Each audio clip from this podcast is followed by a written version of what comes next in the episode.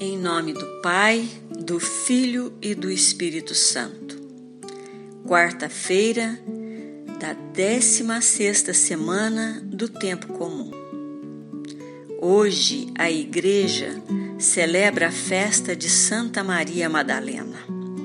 Depois de ter sido curada e, e os demônios terem sido expulsos por Jesus, Maria Madalena se coloca a serviço do reino de Deus anunciado por Jesus, tornando-se sua discípula. Desde 2016, por decreto da Congregação para o Culto Divino, o dia 22 de julho, dedicado a Santa Maria Madalena, passou a ser celebrado como festa litúrgica e não mais como memória obrigatória. Ela que foi a primeira testemunha da ressurreição de Cristo e a primeira evangelizadora. O evangelho de hoje é de João, capítulo 20, versículos 1 e 2 e versículos 11 até 18. Três versículos desse texto falam muito forte para mim são os versículos 1, 15 e 16.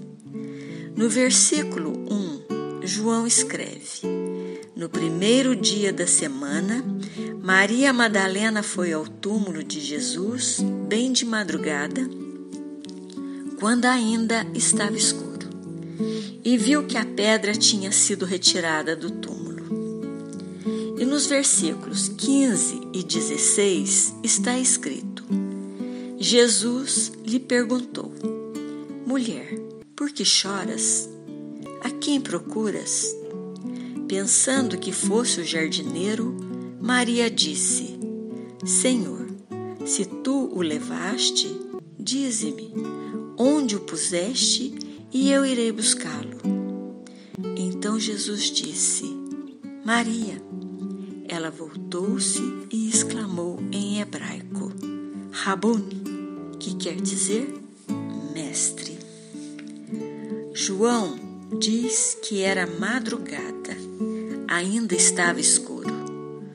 Todos nós sabemos que se é madrugada é porque o dia está chegando, a luz está chegando.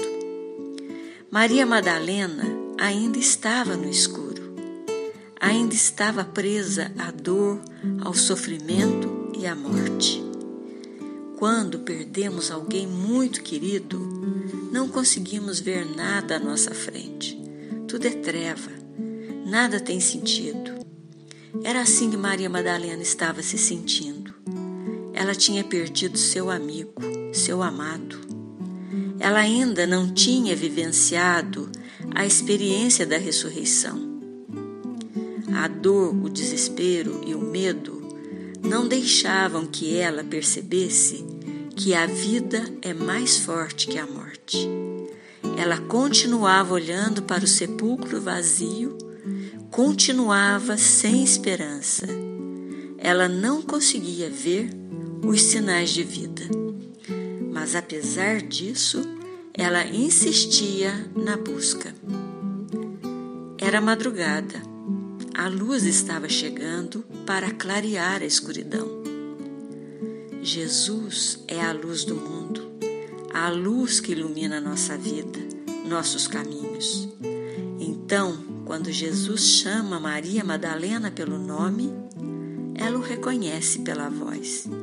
E então seus olhos se abrem e ela pôde ver Jesus. Agora, ela não olha mais para o sepulcro seu olhar está voltado para Jesus ressuscitado. Maria Madalena realiza a experiência de ser amada e acolhida como discípula.